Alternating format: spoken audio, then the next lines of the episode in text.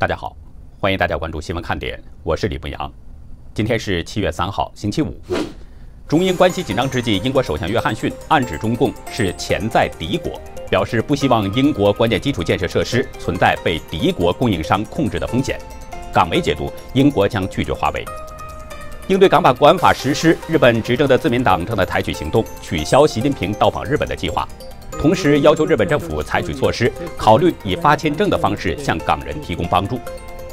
印度总理莫迪突然在今天乘直升机抵达中印边境，视察并听取了军方高官的情况简报。印度媒体表示，莫迪视察边境部队有何影响尚不可知，但需要关注中共高层如何应对。今天中午在台湾录制节目的东南卫视两名记者已经被驱逐出境。立委王定宇强调，对于目前还在台湾驻点的中共媒体，也应该一并调查。下面进入今天的话题。美国参议院昨天再次无异议地通过了跨党派的香港自治法。白宫首席经济顾问库德洛对福克斯新闻表示，美国对中共非常不满，将限制出口，特别是军事、国家安全和一些敏感的高科技方面。他还提到，今年 G7 峰会首要议题就是中共。中共强推港版国安法，加速了国际大联盟的形成。与此同时，西方社会也开始研究起习近平这个人。种种迹象显示，在他的带动下，中共正在末路狂奔。昨天，美国参议院再次通过了香港自治法，前一天已经在众议院全票通过。在惩罚中共这个问题上，党派争论激烈的国会表现出了高度一致，目前已经送交白宫，等待川普总统签署惩罚。根据法案，将对破坏香港自治的中共官员和实体进行一级制裁，对与他们有业务往来的银行施加二级制裁。法案发起人共和党参议员图米表示，北京不太可能撤回恶法，但美国的立法已经引起了北京领导层的注意，美国不会任由中共犯下这些罪行而袖手旁观。如果川普不否决，即使不签署，那么法案也将在十天之后自动生效。这是美国对中共官员启动的一个真正的核弹级制裁，在后面我们还会详细的说说。前天。共和党众议员加拉格尔提出了众院版的台湾防卫法，上个月参议员霍利提出了参院版台湾防卫法，二者的目的都是应对中共对台湾不断施加的军事威胁。加拉格尔在声明中说：“中共终结了一国两制，没有人再对中共和平统一台湾抱有幻想，我们必须确保台湾绝对不会掉入同样的命运。”美国代台协会台北处长杨素蒂告诉美国之音。五角大楼有充分的应变准备，不会坐视中共对台顿悟。北京冒天下之大不韪，让整个世界为之震惊。然而，让世界更惊异的是，中共推恶法的疯狂近乎歇斯底里，伪光正的底裤也不要了。但是，除了中共自嗨之外，几乎没有人否认，港版官法已经废掉了中英联合声明，公然将在联合国备案的国际条约废除，这是北京的疯狂之一。违背基本法第十八条、第二十三条立法，废掉香港立法权、司法权和终审权，直接设立国安公署干预香港事务，这是北京的疯狂之二。公然违背中共立法法，没有经过三次审议，不向社会公布草案条款，征求社会意见少于三十天，分歧重大，没有召开听证会，这是北京的疯狂之三。一个月内两次开会，公然违背中共全国人大组织法第二十九条两个月内开一次会的规定，这是北京的疯狂之四。北京如此疯狂，人们不禁要问：北京究竟还要走多远？还要向什么发起进攻？提出这样疑问的，最先是法国的《世界报》，文章列举了几件事儿：二零一四年昆明发生砍人事件，当局指称是维族人行凶。习随后去了新疆，要求无情打击恐怖主义和分裂主义。于是，超过百万维族人被关进了集中营。二零一五年，中共对全国的维权律师大搜捕，数百名律师遭劫。前不久出狱的王全章律师在谈起狱中的经历时，竟然放声痛哭。同一年，习近平在玫瑰花园向奥巴马承诺，在南海的建设不针对任何国家，不会把南海军事化。但事实表明，那里已经建好了军用机场，安装了地对空导弹。前不久，中共跟印度又翻脸了，印度禁止使用中国的软件，禁止和中国的企业做买卖。对香港的问题，早有人评论：如果毁了香港，差不多就是毁灭中国的先兆。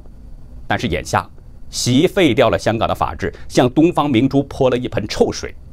目前，美、英、澳等国家纷纷出台或者准备出台措施接纳香港的精英们，香港的金融地位已经不在了。中国也堵死了吸引外资的渠道。北京当局还要做什么呢？没人知道。但人们可以看到，邓小平当年强调的“不要跟美国搞坏关系”，现在已经被其彻底搞砸了。西方国家不再抱任何幻想和希望。有网民讥讽：“厉害了，我的国！”我的国孤零零地滑向悬崖，在习主席的带领下，这正常吗？北京四处烂撞，失去了民心，换来了仇恨，也招来了国际围堵，实在令人不解。为什么北京要在末路狂奔呢？其实，习近平的父亲习仲勋也曾经处理过香港的问题，但是父子的手法大不相同。习仲勋一九七八年到广东任职，当时就发现偷渡到香港的问题很严重。六月。他去了深圳中英街，发现中国很落后，但当时他还信奉社会主义，不明白为什么人们要都跑到资本主义那边去当奴仆。后来习仲勋感觉到可以通过建设特区，让准备偷渡的人找到工作。不过要搞好特区，就需要香港人来投资。就在那个时候，习仲勋认识了马万祺、李嘉诚等人，就是说习仲勋。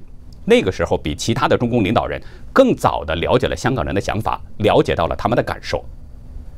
在中共实行所谓的改革开放以后，习仲勋是香港人第一个遇到的中共领导人。香港时事评论员、畅销专栏作家陶杰表示，习仲勋当时看到深圳人偷渡到香港，人性的那一面浮现出来了。因为他的那个年代还受到过一些孔子思想的影响，所以他的人性多一些，党性比较弱一点。而习近平则和他的父亲不同，他的父亲受到过迫害，本人也受到过邓小平的排挤。美国外交关系协会学者唐志学认为，这可能会对他的性格和心理留下创伤。邓小平统治中国的时候，曾经喊出了改革开放一百年不动摇，对外政策要韬光养晦。邓还说，对香港的政策是五十年不变，如果五十年不够，就再给五十年。邓小平经历过两次世界大战，曾经到过法国留学，在四十年代读过大学，会英文。但他不知道，他死了以后，接他位置的人与他的想法是不一样的。时评人士梁晶曾经表示，习近平存在非常严重的认知障碍，由于他掌握了巨大的权力，加上中国存在严重的政治、经济和社会危机，再加上中国政治文化和政治体制本身的严重缺陷。习的认知障碍正在急剧地增加中国发生类似法国大革命那样的大革命风险。世界报认为，以中共的意识，也就是习的强人意识取代一切，在这个逻辑下，对香港法治国家的理念，习是无法容忍的。习上来以后，不再韬光养晦，认为现在可以亮剑了，对香港也不再等到五十年。二十三年就废止了中英联合声明，把港版国安法的枷锁套在了香港的脖子上。法广在评论中表示，从让一帮委员迫不及待地表决通过一部文字粗疏、漏洞百出又严苛无比的治港法典来看，习近平或许真像他去年说过的那句含义模糊又令人费解的话：“我将无我。”性格也好，学识也好，叛逆也好，撸起袖子就这么干。国际上孤立就孤立，西方制裁就制裁，反正官法已经在香港实行了。北京是在赌，除了美国之外，其他国家不敢对世界老二如何。即使美国的制裁，也可能是不疼不痒，就算有影响，也有十四亿韭菜在垫底。但是现实来看，美英澳加日和欧盟等民主国家联手抗共的大趋势已经形成了。前不久，已经有多国议员组成了跨国联盟议会，专门针对中共，特别是美国的香港自治法，这对中共官员来说是非常恐怖的核弹级制裁。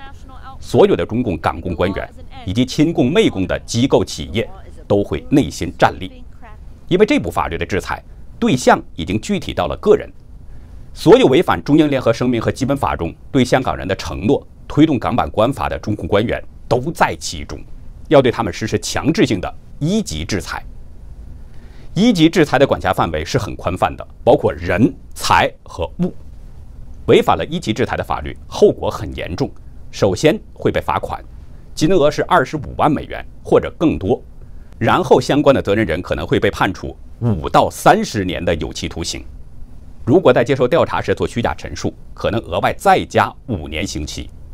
根据目前的情况来看，起码中共的七常委和港澳官员，以及一百六十二名人大常委，还有港府官员等等，都是破坏香港自治的人员，他们都可能被制裁。现在的中共港共官员年龄都不小了，很多是被七十数的人了。假如哪一天被美国逮捕，或者像孟晚舟一样在过境美国的盟国的时候被抓，就有可能在监狱里面要待上三十年，三十年后还能活着出来吗？同时，他们的美国资产、钱财都可能要被冻结。中共官员大多数都是战战兢兢、贪污受贿弄来的钱，在海外置备房产等等，为的是将来养老和躲避中共的清算。在美国制裁之后，这些都将化为乌有。美国、英国和澳洲都已经出手了，准备接收落难的香港人。那么，五眼联盟的另外两个国家加拿大和新西兰会不会跟进呢？如果跟进，中共官员往哪儿逃呢？还有，中共官员的海外亲属也可能被取消绿卡等等，遣送回中国大陆。中共这艘千疮百孔的船正在下沉，很多中共官员都已经意识到了。那么，中共官员没处逃，海外的亲属也被遣送回国，都得跟着中共沉入海底做陪葬。就是说到头来，一切都是鸡飞蛋打。输个精光，估计这些情况，中共港工的官员，包括被中共招安的港警，他们可能都没有意识到过这些严重性。我们一直说不要跟着中共的大头瞎跑，那会被带进沟里去。美国不会放过任何中共的官员，更何况是香港的公安，那么疯狂的打压香港市民，下手之狠令世界震惊。而且有网友反映，现在的香港公安的做法简直是过火了。在港版国安法施行之后，警察如获至宝一样，对很多平时没有办法发难的事儿，现在开始动刀了。先是黄店的文宣被禁被撤，然后是穿一件有讯息的 T 也要被捕。港警指称，这些都是明显煽动港独的。除了这些，更多的是意义模糊的那些中性字句，比如“良知”这两个字，现在也犯忌讳了。网友说，现在的执法一定是过火的。而且将来会越来越过火，而所谓的过火，是即使使用同类字句出现在天安门广场都会没事儿的，在香港却有机会被拘捕。从网友反映的这些情况来看，香港的公安现在是宁左勿右，用中共特色的语言来说，就是宁可错杀一千，不可放走一个，宁要社会主义草，不一留资本主义的苗。看这些做法，比文革还文革。昨天夜里。港府公布了“光复香港、时代革命”这八个字是犯法的。按照港版国安法的条款来判断，如果说出这八个字，有没有可能被判刑十年以上呢？网友表示，香港从来都是要经历这种死亡的。既然中共这么怕，那就让他再怕一些。如果嫌自己死得慢，那不妨连 Facebook 和 Google 都禁了，看看这种过火会引来什么。大家想一想。中共怕到了这是什么程度？简单的汉字组合都让他心惊肉跳，怕的要死。早就说过，中共只要没解体，他就会折腾。但是反过来，折腾的越厉害，也就越加速他的死亡。那既然中共横竖都是死，我也跟着香港人喊一句：“光复香港，时代革命。”其实说实话，我喊这句口号可能也有一些风险。给大家讲这么个事儿。有一位在中国大陆教中共党史的男士，把自己的女儿送到了澳洲去读书。结果呢，女儿在接触了自由社会之后，很快肃清了自己头脑中被中共灌输的那些毒素，经常在推特上发一些反对中共政府的推文。在接受美国之音采访当中，这名女生化名罗雨鹏，她介绍，三月份的时候，她家乡的中共公安给她打电话，要她到公安局配合调查，否则强制逮捕。警方呢还和他的父亲一起强迫他交出账号的密码。他的父亲劝他千万别给人家利用，千万千万别给人家当炮灰，而且还帮着国保警察收集女儿的各种证据，甚至还检举女儿身边的一些连名字都说不出来的朋友。他母亲甚至因为害怕，用这样的话来劝他，说：要么现在回国自首，要么成为丧家犬。什么事警察呢就更是软硬兼施了。先试图用家国情怀来感化他，当虚情假意没效之后，就开始用严厉的口气威胁了，说什么“你别以为我们什么都不掌握啊”等等，并且呢，还对他的父母时不时的进行骚扰，多次把他的父亲叫到警局。就在美国之音发出这篇报道之后，罗宇鹏又发了一个推文，他的父亲又被喊到公安局去了。原因是什么呢？美国之音的这篇文章当中有两名警察的画面，让他们很愤怒。这是不是很危险啊？中国的警方已经把言论管控这个黑手伸到了海外，而且中共又采用株连的下作手段，逼迫罗宇鹏交出账号密码。中共就是要封住人们的嘴，不管你是谁，都不能说中共不好的话。不过我也想知道，中共的警察怎么知道他的这个推特账号的呢？对这一点，罗宇鹏很疑惑，因为这只有两种可能：一是推特公司主动或者是在胁迫下与中共合作了；二就是中共的黑客入侵了推特后台。我们前段时间呢，曾经提醒过大家，即使夏天到了，也最好储备一些粮食。最近呢，四川成都农业部门下发了一份文件，要求对全市果园和林木园。恢复水稻种植的情况进行调查上报，以应对可能出现的粮食危机。文件显示，为了鼓励种植水稻，当局许诺给每亩地补偿是三千元人民币。当地的农业部门向自由亚洲表示，退耕保粮这是全国性的任务，只是各地补偿的标准不同。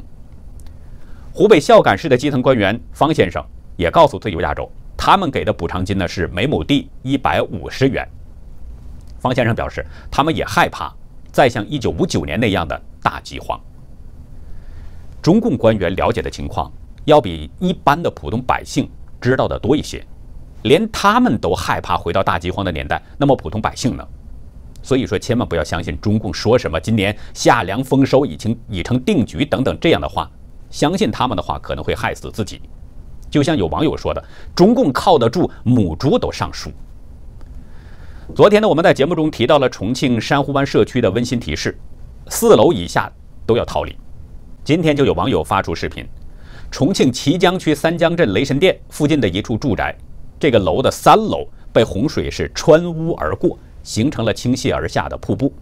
另外，昨天上午九点，重庆高新区海川木门有限公司旁边突然山体滑坡，将厂房压垮了，导致不少的人被困，其中有八人被埋。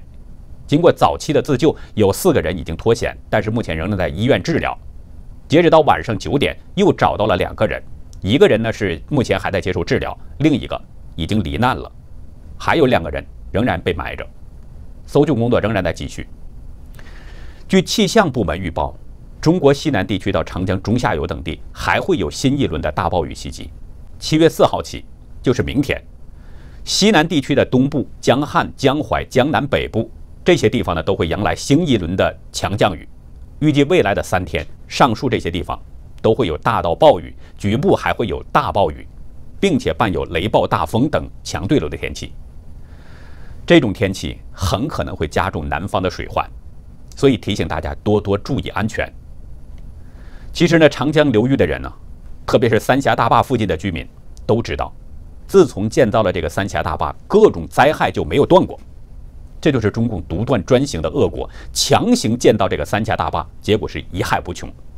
极力推动的四个人，很可能在将来要长跪谢罪。在会员区，我们就来说说这个三峡大坝工程建设的始末。这是一场难以画上句号的持久灾害。那接下来呢，我们再来回应一位网友的消息。他曾经给我们写过多次邮件，这次写邮件呢，主要是有一个困惑。他说自己的家人很多是党员，父母是党员，外祖父母也是。但是后来呢，因为信仰法轮功，被中共给开除了党籍。于是他的家人就开始埋怨法轮功，认为是法轮功害了他们。信中说，他的家人拥护中国的目的都很单纯，并不是赞成共产党迫害人权的行为，只是相信了中共所谓的中国特色假民主宣传，认为共产党能给他们带来好的生活，所以比较抵触反共势力。